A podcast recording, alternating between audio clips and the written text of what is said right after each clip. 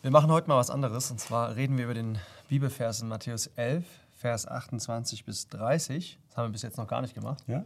Aber auch für uns was Neues. Ja, einfach ohne Vorbereitung drauf. Wir hatten gedacht, das passt ganz gut und äh, hoffen, dass ihr ermutigt werdet. Also Matthäus 11, Vers 28. Kommt her zu mir, alle ihr mühseligen und beladenen, und ich werde euch Ruhe geben. Nehmt auf euch mein Joch und lernt von mir. Denn ich bin sanftmütig und von Herzen demütig, und ihr werdet Ruhe finden für eure Seelen. Denn mein Joch ist sanft und meine Last ist leicht. Ja, warum machen wir sowas?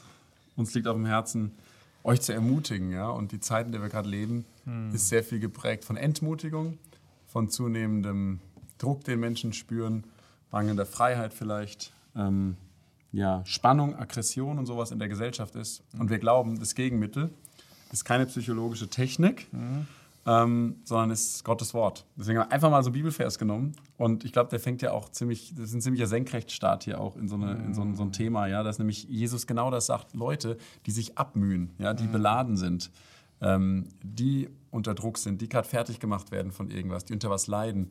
Ähm, Leute, kommt her zu mir.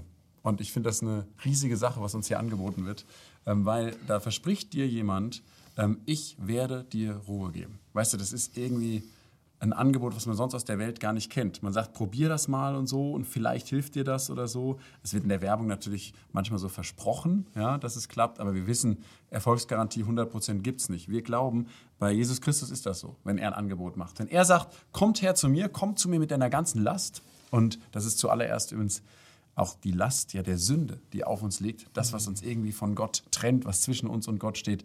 Ähm, kommt her zu mir und wenn ihr das macht, dann werdet ihr wirklich Ruhe bekommen. Ich verspreche es euch 100 Prozent. Das ist, was wir uns, glaube ich, alle wünschen, wenn man mit Leuten spricht momentan. Ähm, tiefe Ruhe, tiefer Frieden ist doch ein, ist doch ein ganz großer Wunsch, oder? Mhm, total. Und ich finde es vor allen Dingen interessant, in welchem Kontext der Herr das hier sagt. Mhm. Und zwar, du denkst vielleicht, ja gut, der hat ja gut reden, ja. Ähm, der ist ja Gott. Ja.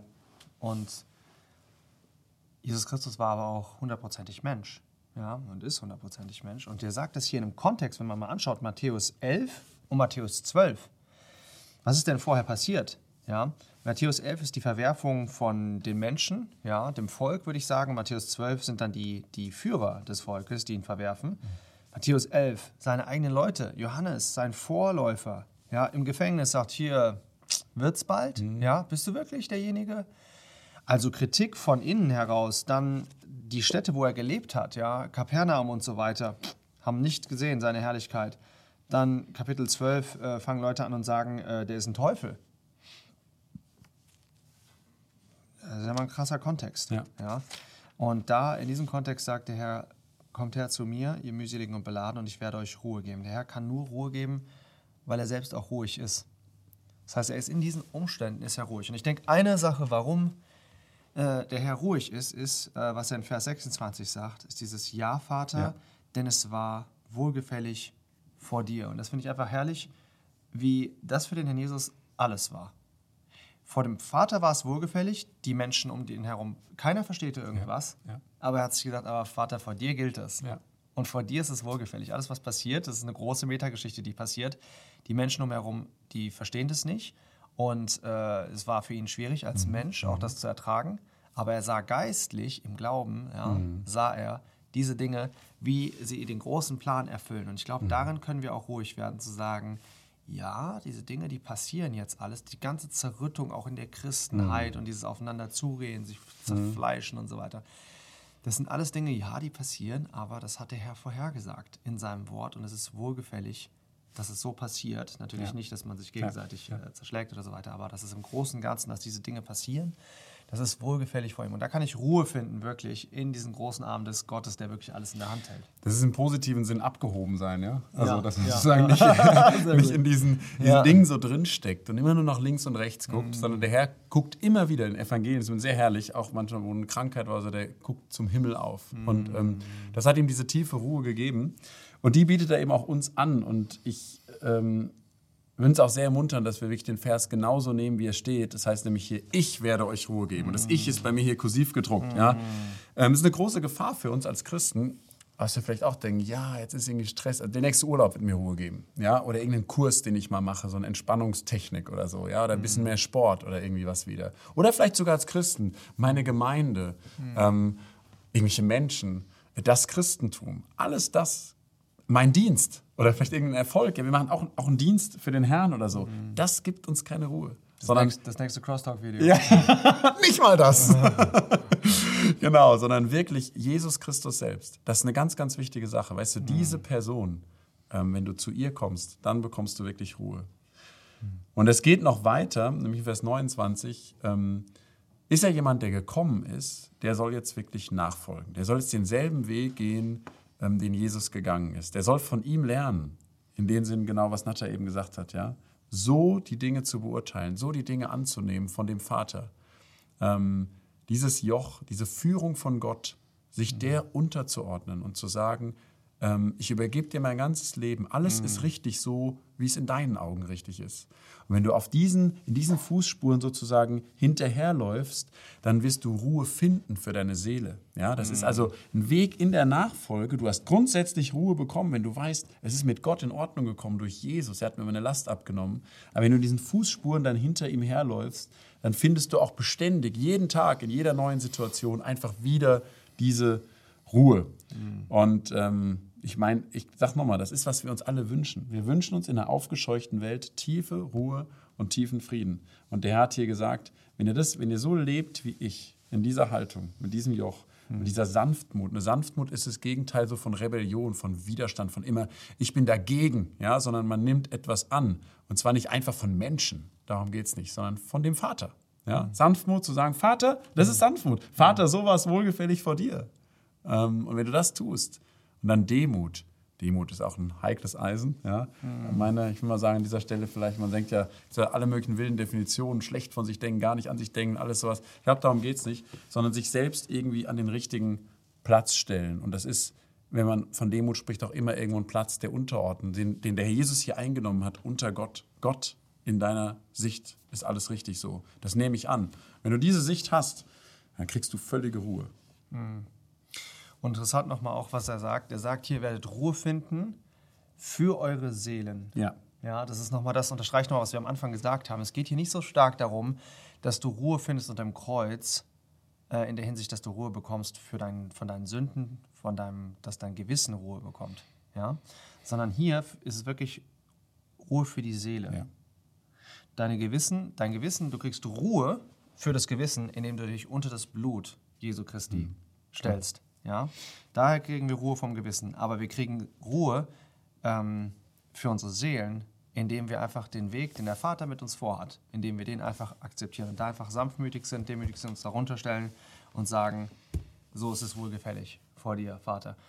Ähm, ja, die Ruhe wirst du, wir wollen es doch mal sagen, von, vielleicht von einer anderen Perspektive, ähm, wenn wir das mal schauen mit Körper, Seele und Geist, ja, durch den Körper kriegen wir viele Impulse während des Tages, die unsere Seelen aufscheuchen.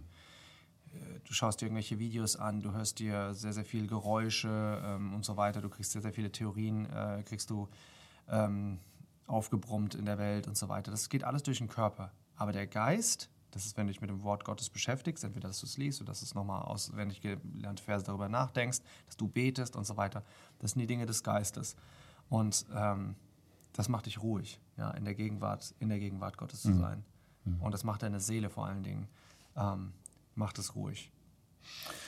Und das Herrliche ist noch dieser letzte Vers, finde ich. Ich, ich, ich glaube, ich, ich habe da was gefunden für mich, was sich sehr deckt mit dem, was uns auch sonst hier sehr wichtig ist. Wir haben schon viel über den Römerbrief gesagt, über unsere Identität und so.